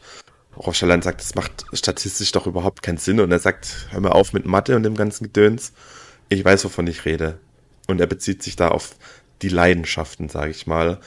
Was in Schalan Ohren irgendwie so heidnischer Aberglaube ist, aber er sagt, nein, man gewinnt nämlich genau dann, wenn man es am allerdringendsten braucht. Auch ein kleines Foreshadowing. Da musste ich tatsächlich an ein anderes Buch denken. Ich glaube nicht, dass es hier so gemeint ist, da war das so ein bisschen mehr parodiemäßig, aber du hast, glaube ich, auch ein bisschen Terry Pratchett gelesen, oder? Ja, ein bisschen. Ja. In den Wachenromanen, also es gibt welche, die spielen in Ankh-Morpork und da geht's halt um die Wachen der Stadt. Auf jeden Fall ähm, gibt's da dieses Ding, da ist eine sehr schwierige Situation und dann sagt jemand, oh, du müsstest den Pfeil genau an diesen Ort schießen und die Chance dafür sind irgendwie eins zu 800.000, dass du da genau triffst. Und was sie dann machen, ist versuchen, diesen Schuss schwieriger zu machen, um auf eine Chance von eins zu einer Million zu kommen, weil dann ist das Schicksal bereit, praktisch dafür zu sorgen, dass man es schafft. Und dann gibt es irgendwie, glaube ich, die Szene, dass er irgendwie auf einem Bein schießt oder mit einem Auge geschlossen oder solche Sachen, um es halt schwieriger zu machen, dass sie genau auf eine Chance von einer zu einer Million, eins zu einer Million kommen. Weil dann wird man es schaffen. Und da musste ich ganz arg dran denken, dass man da so ein bisschen dran glaubt. Das ist ziemlich lustig, weil als du Terry Pratchett gerade erwähnt hast, musste ich noch an eine andere Szene denken, wo ich auch dran kurz denken musste. Und zwar, wo es darum geht, dass sie irgendwie, ich weiß nicht, es war in irgendeinem Buch über den, über Rincewind, dem Zauberer, mhm. sind in einer Gefängniszelle und sie müssen irgendwie rauskommen. Und dann wird halt beschrieben, wie beim Urknall ein Ideenteilchen ein Sprengsel. ins Weltall gesch äh, Ideensprengsel, genau, in die, ins Weltall geschossen wird und dann irgendwie zig Milliarden Lichtjahre weit fliegt und dann genau in den Kopf von dem einen einzuschlagen, damit er die Zündidee hat, wie sie rauskommen. Terry Pratchett ist eh so gut. Aber sorry, zurück zu Brandon Sanderson. Ja, genau, kleiner Exkurs. Ähm, zurück zu Jalb und Schalan. Jalb ist felsenfest davon überzeugt, dass Schalan es nochmal probieren sollte und dann wird es auch sicher gelingen. Und ja, Schalan lässt sich so ein bisschen von dieser aufmunternden Rede anstecken und es entzündet sich tatsächlich eine Idee in ihrem Kopf, wie es vielleicht gerade noch so gelingen kann. Auch weil sie sich auch wieder denkt, was habe ich zu verlieren? Also sie hat schon Nein gesagt. Sie kann diesen Vorschlag, sich zu bessern und in ein paar Jahren wieder anzufangen, äh, den kann sie nicht wirklich wahrnehmen, weil bis dahin wird ihre Familie, ihr Haus, ihr ganzer Besitz verschwunden sein. Also entweder prescht sie jetzt komplett vor und nimmt das, was sie kriegen kann, oder versucht praktisch mit allen Mitteln danach zu greifen, oder es ist so oder so gelaufen. Genau. Dementsprechend fragt sie Jalp um Hilfe, denn sie möchte einen Buchhändler aufsuchen. Jalp fragt sich ein bisschen rum, er ist ja selber gebürtiger Thailänder und findet dann relativ schnell eine Ecke raus, wo relativ viele Büch Buchhändler äh, in derselben Gegend sind, was er als nicht unbedingt belesene Person komisch findet, warum denn alle, die dasselbe verkaufen, auf demselben Ort hocken. Jedenfalls denkt er sich nicht viel dabei, führt Shalan dahin und findet relativ schnell einen geeigneten Laden raus, wohin er Shalan dann auch führt und er sagt zu ihr, er wartet lieber draußen, lesen ist ja nichts für ihn wenn sie was bräuchte, er war erst direkt vor der Tür. Okay. Schallan betritt also diesen Bücherladen, der im ersten Moment nicht unbedingt wie ein richtiger Laden aussieht. Es sieht eher aus wie ein, ein Wohnzimmer ein bisschen. Also es ist zwar relativ gemütlich, aber mutet jetzt nicht unbedingt an wie ein Geschäft. Äh, eine Frau sitzt in der Ecke und liest, überraschenderweise. Und als sie Schalan bemerkt, die als helläugige Dame den Laden betritt, wird sie natürlich direkt äh, quasi angelächelt und äh, begrüßt, also einzutreten. Schallan möchte dann erst mit der Frau sprechen, aber es dauert gar nicht lang, bis äh, ein Mann dann eben auch den Raum betritt. Und hier erfahren wir nochmal so, so ein bisschen lore-technisch, dass Lesen und Schreiben wohl Frauensache ist, aber der eigentliche Handel also Geschäfte abschließen, wohl dann doch eine Männerdomäne eher. Dementsprechend kommt dieser Händler dann auf Schalan zu. Und er macht sich auch direkt super beliebt bei mir, muss ich sagen. Also ja. Das ist genau meine Art von Charakter, hast du dir bestimmt gedacht, weil er geht ja. dann so auf sie zu und sagt so, ja, voll schön, dass sie hier sind. Kann ich ihnen was verkaufen? Vielleicht so ein bisschen so was Leichtes und Seichtes, eine Romanze oder so, wie so eine tolle Dame für sie. Und Shalan ist davon gar nicht begeistert. Sie sagt, nee, Dankeschön. Ich brauche eine umfassende Sammlung an Geschichts- und Philosophiebüchern und zwar von folgenden Autoren. Und da muss ich sagen, Props. Ähm, sie kriegt die Autoren noch zusammen, die Jasna ihr genannt hat vor ungefähr anderthalb, zwei Stunden. Äh, ich hätte die Namen, besonders wenn ich die noch nie gehört hätte, wahrscheinlich nicht mehr im Kopf gehabt. Ich meine, es ist mehr als ein paar Stunden her, dass ich es gelesen habe. Ich hätte die Namen auch nicht mehr zusammengekriegt, deswegen habe ich sie vorhin noch rausgeschrieben. Beziehungsweise eigentlich nur einer vielleicht ein bisschen interessant. Ich meine, das sind jetzt ein Haufen Namen, die jetzt uns nichts sagen, außer der eine. Äh, die eine Autorin heißt Schauka Tochter Haswet. Vielleicht erinnern wir uns, unser erster Charakter, dem wir gefolgt sind, war Seth, Seth Sohn, Sohn Balano. Mhm. Ein Shinova. Genau. Also hier haben wir nochmal einen Verweis auf dieses Land. Und äh, falls wir uns erinnern, in der letzten Folge mit Shalan war sie auch sehr überrascht, dass die Shin anscheinend Philosophen haben. Mhm. Stimmt, da erinnere ich mich dran. Er nimmt auf jeden Fall ihren, ihre Anfrage nicht wirklich ernst ähm, er fragt, was denn jemand so junges mit so heftiger Lektüre möchte und sie sei ja eine so eine junge Blume, warum sie sich mit so schweren Themen beschäftigen wollen würde. Und er würde sie doch viel lieber in eine nette romantische Kurzgeschichte, ähm, eine Novelle ähm, gerne interessieren. Und es ist doch was, also das sei, eine, sei seine Spezialität. Und junge Frauen aus der ganzen Stadt kommen zu ihm nur, um seine Romanzen praktisch zu kaufen. Und das war dann der Punkt, wo Shalan, die seine herablassende Art schon von Anfang an nicht leiden konnte, gesagt hat, okay, jetzt geht's los. Sie zückt ihre verbalen Waffen und äh, es entspinnt sich ein ziemlich lustiges, also lustig zu lesendes Wortgefecht, das ich natürlich nicht so gut wiedergeben kann. Ja, sie schlägt vor, er solle ihr doch näher zur Flamme, also wo wir hier unseren Kapiteltitel haben, verkaufen. Ähm, und der Händler ist ein wenig vor den Kopf gestoßen, weil Näher zur Flamme ist, glaube ich, keine Romanze, auch wenn vielleicht der Titel etwas Romantisches vermuten lassen könnte, wenn man wollte, sondern die Geschichte eines Mannes, der nach und nach dem Wahnsinn verfällt, nachdem er zugesehen hat, wie seine Kinder verhungern mussten. Also sehr weit weg vom Thema Romanze, würde ich Aus mal behaupten. Aus Ego-Perspektive. Ja, genau aus seiner Perspektive. Er fragt sie dann, ob sie wirklich so was Ehrgeiziges möchte. Er, er betont dann, dass sie eine solche, einen solchen erlesenen Geschmack hat und sie lässt ihn da aber immer wieder ein bisschen auflaufen, indem sie ihn sehr, sehr wörtlich nimmt, mit dem Thema Geschmack besonders, ähm, dass sie Bücher noch nie gegessen hätte und äh, gibt ihm eigentlich gar keine Chance, hier eine ernsthafte Unterhaltung zu führen, in der er eine Chance hätte, sie niederzumachen, sondern durch diese ganzen Wortspiele nimmt sie ihm so ein bisschen den Wind aus den Segeln. Ja. Sie macht es ein bisschen so wie damals mit Tosbeck, beziehungsweise heute Morgen mit Tosbeck, mhm. dem Kapitän, wobei das dann eher so ein spielerisches Wort verdrehen, Wörter in den Mund legen war und bei ihm geht sie aber full on auf äh, Konfrontationskurs. Wie du gerade schon erwähnt hast, mit diesem erlesenen Geschmack, wo sie doch dann meint, das, das ist eigentlich totaler also erlesener Geschmack, was soll das mal bedeuten?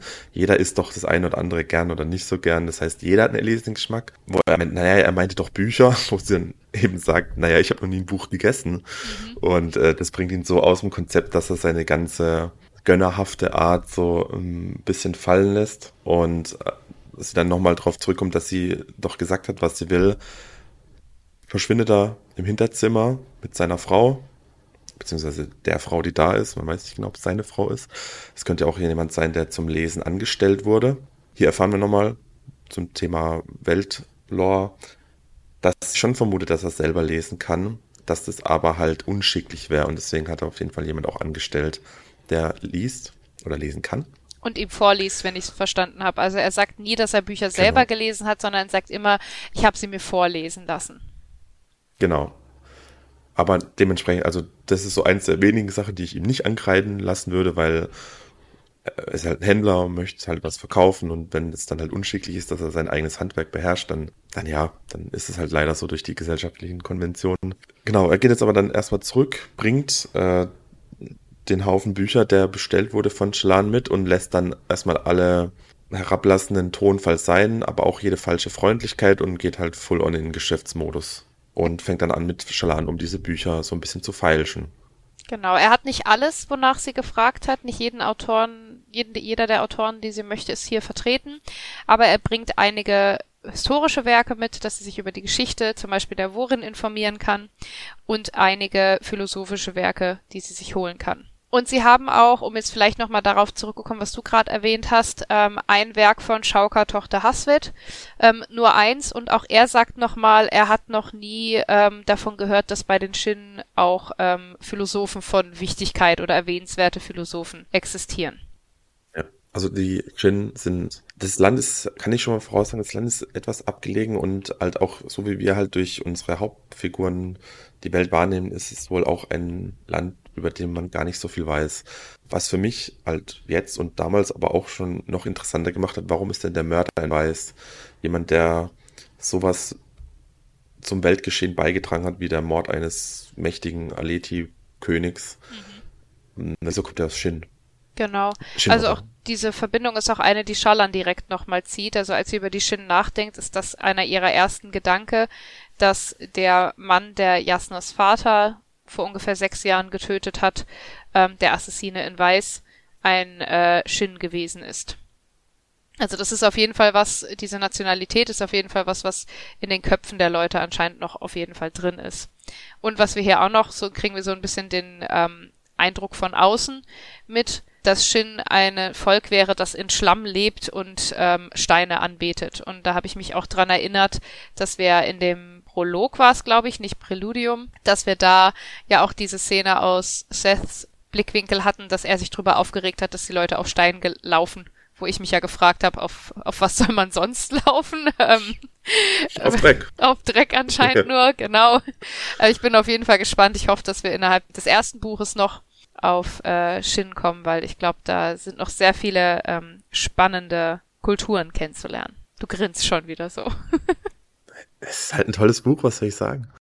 Sie legt sich auf jeden Fall fest. Shalan sagt, sie möchte gern drei der philosophischen Bücher, auch die der Shin-Dame und die Geschichtssammlungen, die er ihr vorgestellt hat. Und der Händler ähm, freut sich natürlich auf ein ordentliches Geschäft und sagt, ah, Sie nehmen so viele Bücher, da gebiete ich Ihnen auch gerne einen Rabatt an. Und er möchte aber trotzdem von ihr genug, dass sie ähm, aufschlucken muss. Also das Schallern das Gefühl, also er möchte zehn Smaragdbrome haben. Und hier kriegen wir dann wieder, wie du auch gesagt hast, dass es immer wieder passiert, kriegen wir wieder ein Verhältnis dafür, wie viel das tatsächlich ist. Ähm, ein Smaragdbrom ist anscheinend der wertvollste dieser äh, Sphären oder Spheres, die sie da haben. Ähm, ungefähr so viel wert wie 1000 Diamantenchips und 10 Smaragdbrome entspricht mehr, ähm, als ihr ihre ganze Reise bis nach Karbrand gekostet hat, und zwar deutlich mehr als ihre ganze Reise bis nach Karbrand. Also mehr, als sie bisher jetzt überhaupt ausgegeben hat. Sie hat keine Ahnung, ja. wie sie sich das leisten soll, aber Rettung kommt in Form von Jalp. Genau. Der hat nämlich vor der Tür gelauscht, beziehungsweise hat sich schon äh, was gedacht, als Shalan den Laden betreten hat. Denn er kennt ein bisschen seine Landsleute. Er kennt ja auch Shalan inzwischen ein bisschen und dass sie etwas unbeholfen ist und relativ behütet aufgewachsen ist, hat er die Wochen der Fahrt mit ihr wahrscheinlich sich schon zusammengereimt. Er kommt rein und gebärdet sich etwas anders, wie man es jetzt vielleicht denkt. Er geht etwas unterwürfig zu Shalan und sagt, es, sein Meister tut's furchtbar leid. Äh, man kann doch noch mal über den Preis reden. Er hat sich's noch mal überlegt und er war bereit für für den, für den Preis, den sie genannt hat, äh, das eben zu verkaufen. Und Shalan ist im Moment natürlich total überrascht, weil sie weiß nicht, was los ist, aber sie schaltet relativ schnell und versteht, was Jalp da vorhat. Und dementsprechend spielt sie einfach mit. Der Händler selbst kennt Jalp natürlich nicht und blafft ihn erstmal an, was das eigentlich für eine Frechheit hier ist, dass er sich das traut ist unerhört, äh, zu wem gehört er denn? Und daraufhin sagt Jalb den Namen eines seiner größten Konkurrenten. Jalb hat sich im Vorfeld nämlich schon umgehört und rausgefunden, dass diese beiden Händler in starker Konkurrenz zueinander stehen und sich auch nicht mögen. Und so mimt er jetzt nämlich den Laufburschen eines konkurrierenden Händlers, worauf dem Händler hier bei uns äh, fast die Hutschnur Platz und aber gleichzeitig will er Shalan natürlich nicht als Kundin verlieren und geht mit dem Preis immer weiter runter. Und zwar um fast 80 Prozent, also. Ja, ich glaube, er geht, was, wo sind wir am Ende? Von 10 auf 2, also ich glaube 2,3, weil er will dann 2 Smaragd und 3 Saphir. Ja, und dann wirft er, glaube ich, noch, wirft er noch ein Buch mit rein, ein kleineres. Auf jeden Fall, er lässt sich aufs Übelste runterhandeln und sagt, appelliert dann auch noch so ein bisschen an Schalans Ehre, so, sie haben doch jetzt hier schon so nett miteinander geplaudert und er geht auch schon so weit runter und ist so ein Verhalten wie von dem, das ist ja wohl unerhört und Schalan reißt sich mehr oder weniger einfach zusammen, nicht zu lachen und sagt dann am Ende, okay, ich bin jetzt hier bei dir, ich kaufe bei dir ein, worauf Jalp natürlich total zerknirscht den Laden verlässt und äh, Shalan eben ihre Bücher zu einem noch erschwinglichen Preis, also so, dass sie es halt sich auch noch gerade so leisten kann, ersteht. Was sie in der äh, in diesem Argument aber auch noch benutzt, also Yalp ist natürlich ein großer Teil davon mit diesem Konkurrenzkampfthema, aber ähm, als der Händler versucht an sie zu appellieren, dass ähm, sie doch bestimmt nicht bei jemandem einkaufen will, der solche extremen Methoden hat, wie seinen Laufburschen da zu schicken, dann sagt sie, ja, vielleicht nicht, aber das wäre zumindest ein Händler, der meinen Intellekt nicht beleidigt. Also sie wendet dann so das Ganze, was der Händler hier ihr gegenüber gesagt hat und ihr so unterstellt hat und sie auch so unterschätzt hat und nicht ernst genommen hat, wendet sie auch nochmal gegen ihn. Und das nimmt ihm auch so ein bisschen den Wind aus den Segeln, hier auf einem höheren Preis zu bestehen. Das fand ich sehr angenehm, muss ich sagen.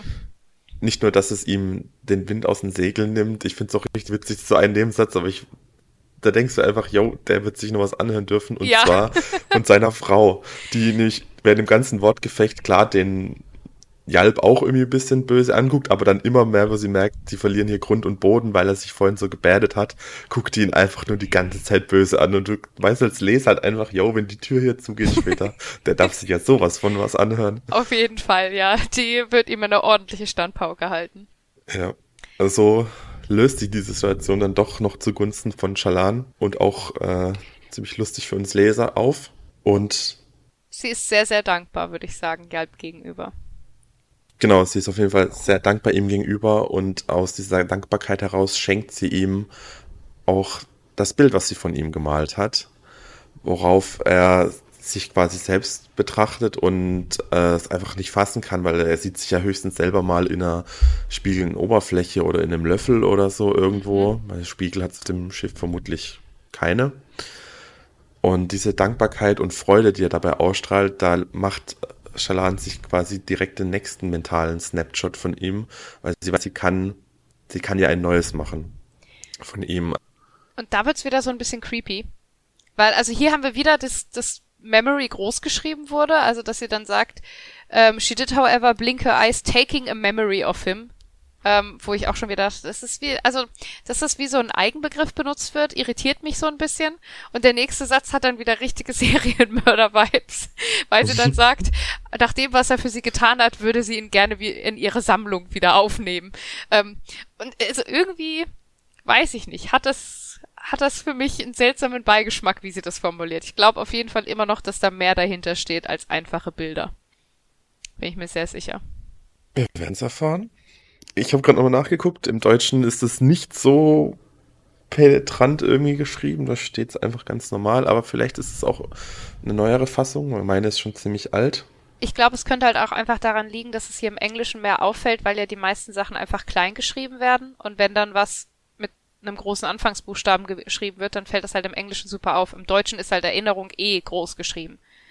Weißt du, wie naja, ich meine? aber ich dachte, wenn es halt schon so eine Hervorhebung bekommt, dass es im Deutschen dann, weiß ich nicht, vielleicht ein Kursiv bekommt oder sowas, aber Ich als zumindest sehe ich das Übersetzer habe entschieden, dass man das nicht braucht. lassen wir mal so stehen. Finde ich eine interessante Theorie. Die beiden machen sich dann aber eben nicht mehr auf zum Schiff, weil Shalana hat ja wieder neues Feuer gefangen, will nochmal einen Anlauf starten und geht zurück zum Palaneum, beziehungsweise zum, zum, zur Festung hoch, um sich dort wieder ins Palaneum zu begeben. Sie hat ihre Bücher im Schlepptau.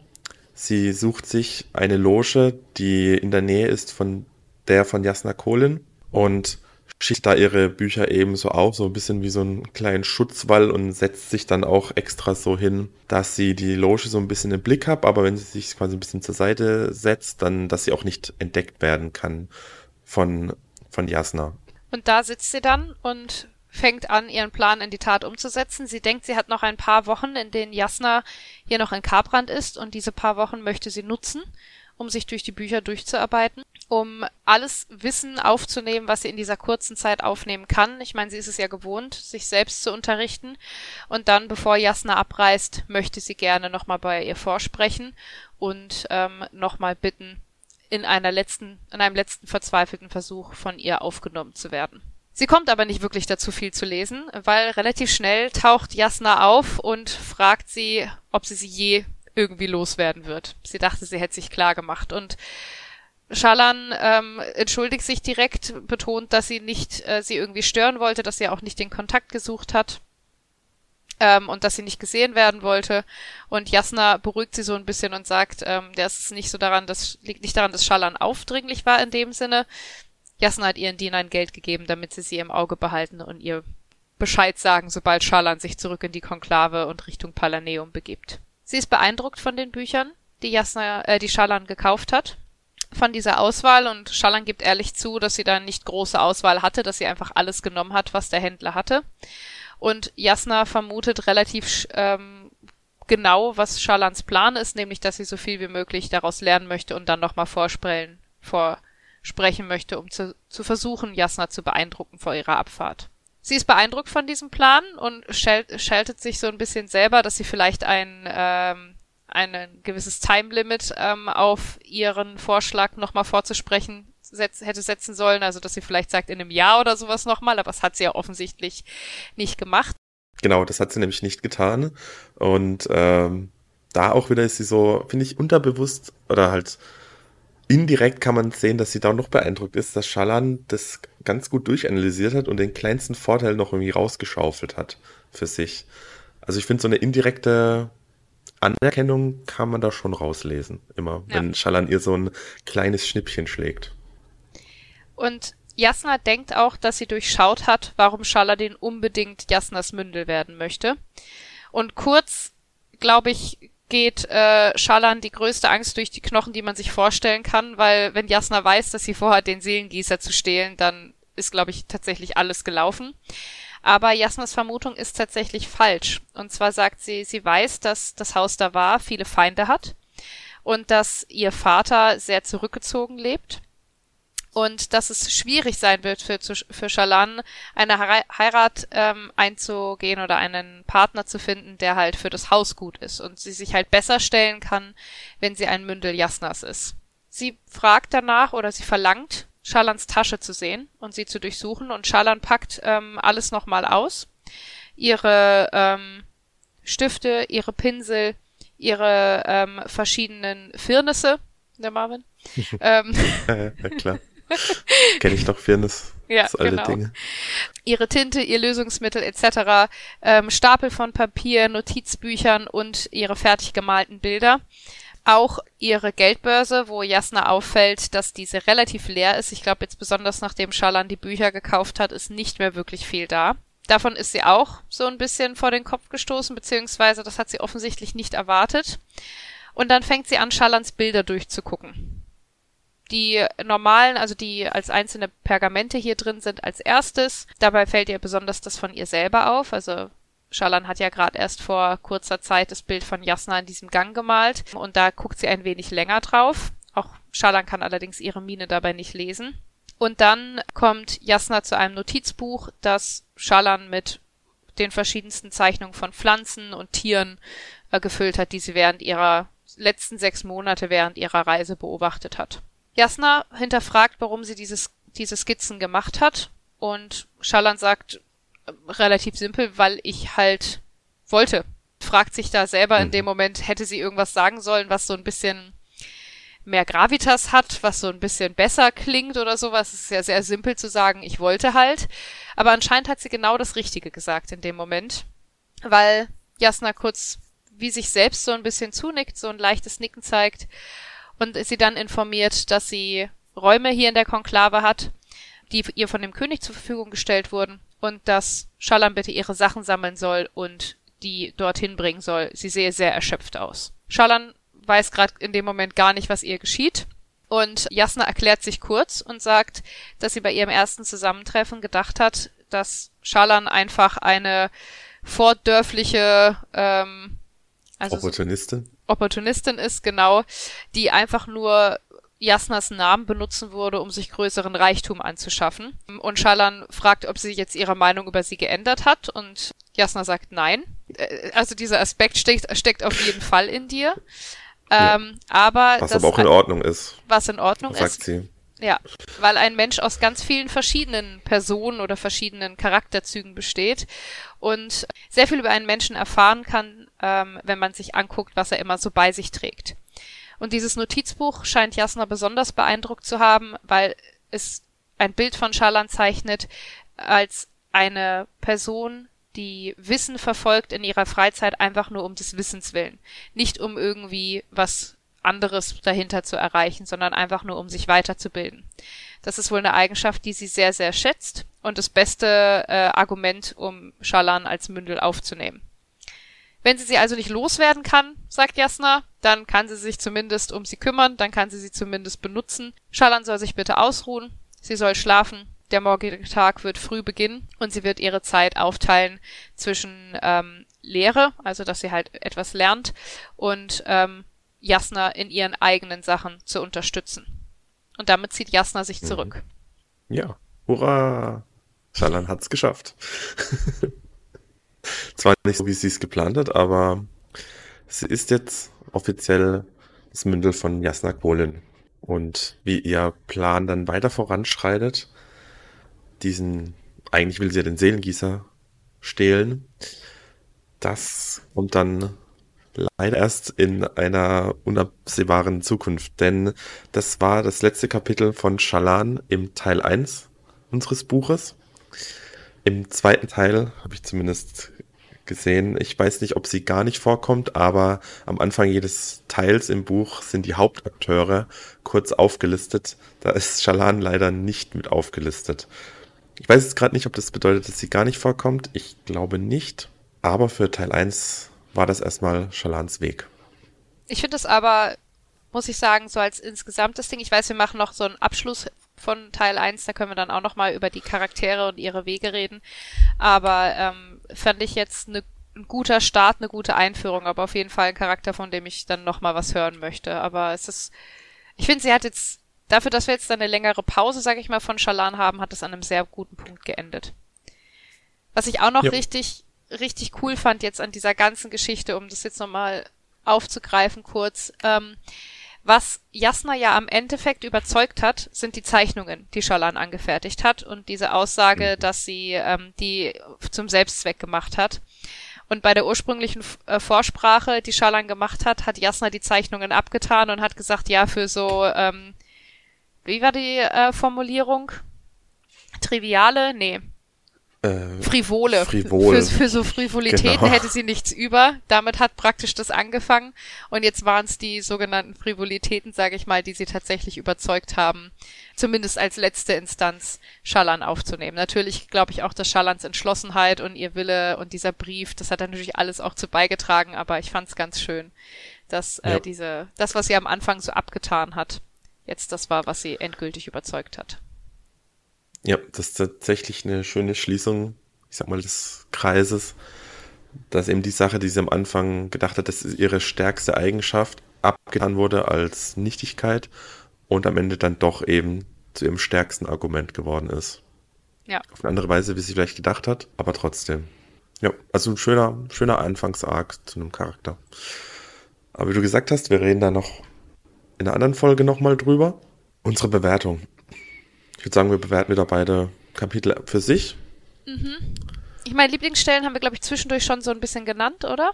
Mhm. Ja. ja. Also für mich ist es die Respekt ist gleich Dünger-Sache.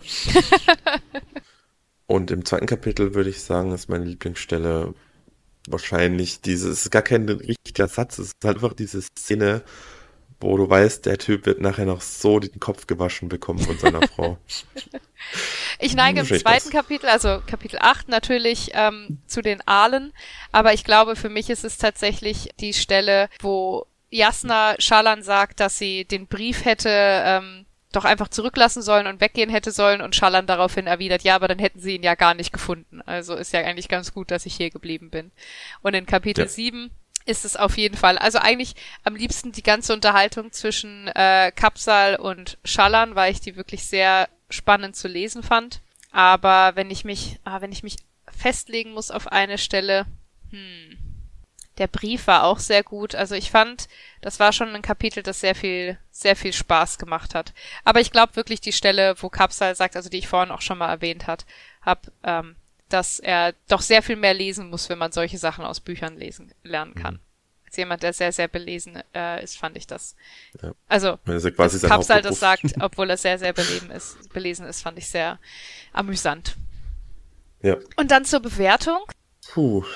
Also, ja, also, man, also, erfährt schon relativ viel auch wieder ein bisschen über die Welt. Wir konnten jetzt natürlich nicht alles erwähnen, jedes kleine Detail das hier jetzt in den zwei Kapiteln genannt wurde, an der Stelle vielleicht auch nochmal ganz kurz. Ich habe von jemand erfahren, dass er unseren Podcast hört, aber das Buch nicht liest, weil es bequemer ist, einen Podcast zu hören.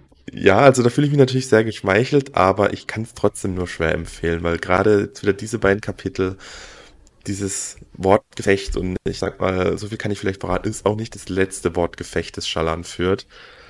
Sie ist zwar jetzt am Anfang sehr schüchtern, aber sie kann ja auch anders, wie man schon gesehen hat. Ähm, also nochmal, ich kann es wirklich schwer empfehlen. Ja, ich auch. Also ich finde auch, ich habe ein bisschen gebraucht, um reinzukommen. Das habe ich ja am Anfang auch ein paar Mal erwähnt, aber ich muss sagen, inzwischen bin ich auch echt, ähm, freue ich mich auch immer, wenn ich dann weiterlesen kann. Also ich fand es jetzt auch schade, dass die eine Woche ausgefallen ist. Äh, ich meine, konnte jetzt niemand was dafür, das waren technische Probleme, aber ich freue mich dann auch, morgen wieder lesen zu können. Ja, ich mich auch. Aber Bewertung. Okay. Ja, ich habe mich jetzt genug drumherum geredet. Jetzt muss ich endlich was sagen. Ich würde dem Ganzen 6,5 so. 6, 6 bis 7. Aber Kapitel 7 oder Kapitel 8? Welches meinst du jetzt? Ah, so ist jetzt nicht im Ganzen gedacht. Na, dann machen wir das so. Kapitel 7 bekommt die 6 und mhm. Kapitel 8 bekommt die 7. Alles klar. Dann bin ich irgendwo im Mittel, das passt ganz gut. Einfach nur, wie du schon gesagt hast, ich fand, es war, das ist jetzt natürlich kein großer Abschluss, aber das war halt so, hat sich in meinem Kopf wie eine Episode angefühlt. Für eine Episode zu einem Charakter. Das war schön rund, es hat Spaß gemacht, man hat gleichzeitig viel über die Charaktere äh, erfahren, also äh, Valan und Jasna. Bisschen was über den König, bisschen mhm. was über Yalp. Aber selbst in dem Charaktere fand ich halt cool. Bruder Kapsal auch am Start. Ja, also ich hatte auch sehr viel Spaß an den, an den Kapiteln. Ich glaube, bei mir würde ich es genau andersrum machen. Ich fand Kapitel 7 tatsächlich besser. Ich fand das Wortgefecht, das ähm, Shalan mit dem Händler in Kapitel 8 hatte, zwar ganz cool, aber ich fand die Unterhaltung zwischen ihr und Kapsal äh, noch viel witziger zu lesen. Also, dass sie, weil ich das Gefühl habe, Kapsal hat auf dem gleichen Level mit ihr geredet, wie sie mit anderen sonst redet. Also ich habe das Gefühl, er konnte da so ein bisschen zurückfeuern, was auch so Wortspielereien und ähm, so Schlagfertigkeit angeht. Und das ähm, hat dann, finde ich, sehr viel Spaß gemacht zu lesen. Also sieben bei Kapitel sieben und sechs bei Kapitel acht für mich. Und ich war aber kurz am überlegen, ob ich 6,5 mache bei Kapitel 8, einfach nur weil ein Aal erwähnt wurde. Aber es, er wurde nur erwähnt, es war kein tatsächlicher Himmelsaal da. Deshalb, ich spare mir meine extra Punkte für ähm, Aale auf, wenn wir sie tatsächlich sehen. Was für Sprengsel hatten wir denn? Ähm, ich muss mal kurz gucken, ich habe mir ein paar mitgeschrieben. Ähm, aber meine Notizen sind immer komplett durcheinander, beziehungsweise ich habe so ein komisches Notizbuch, wo ich so seltsam von oben nach unten blättern muss. Wir hatten, glaube ich, in Kapitel 7 tatsächlich gesehen, haben wir Schöpfungssprengsel. Genau, die sind auch zum ersten Mal aufgetaucht. Hm. Und ähm, in erwähnt wurden Logik und Feuersprengsel. Genau, hat man zwar nicht gesehen, wurden aber erwähnt und man weiß auch schon ungefähr, wie die aussehen. Logiksprengsel sind diese kleinen Gewitterwölkchen. Zumindest sagt man das sich so, weil wir haben ja auch nur die Sicht von Shalan und sie hat noch keins gesehen ihrerseits. Mhm. Aber wir nehmen das jetzt einfach mal so hin. Da habe ich mal kurz eine Frage, ob ich mir das einfach nur falsch ähm, aufgeschrieben habe. Aber ich habe aus dem, aus dem Präludium und Prolog noch Flammensprengsel stehen. Sind Flammensprengsel die gleichen Sprengsel wie Feuersprengsel oder sind das andere?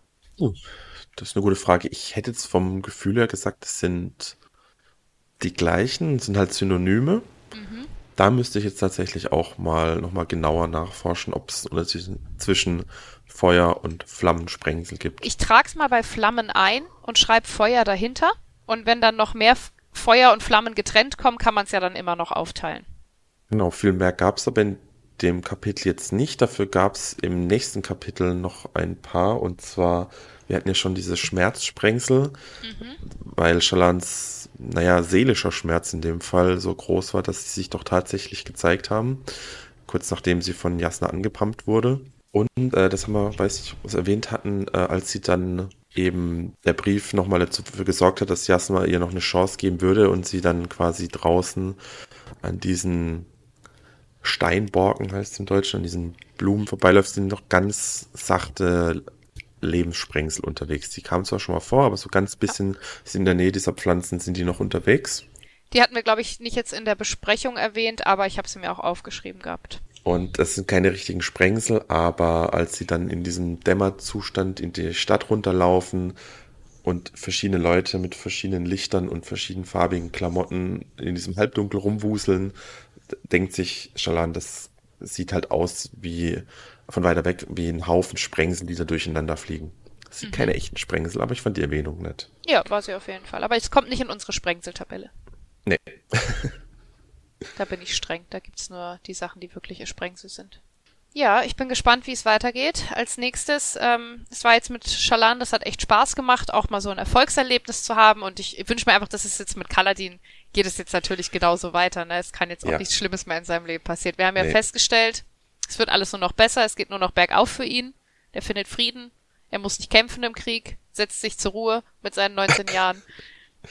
Ja, ich meine, es kann ja buchstäblich nicht mehr schlimmer werden, also wo soll es noch hingehen? Außer aufwärts. Marvin, du machst mir gerade ganz viel Angst. Verstehe ich gar nicht warum. Naja, wir werden es erfahren. Die nächsten drei Kapitel, glaube ich, sind alle bei Kaladin mhm. und bilden das Ende von Teil 1.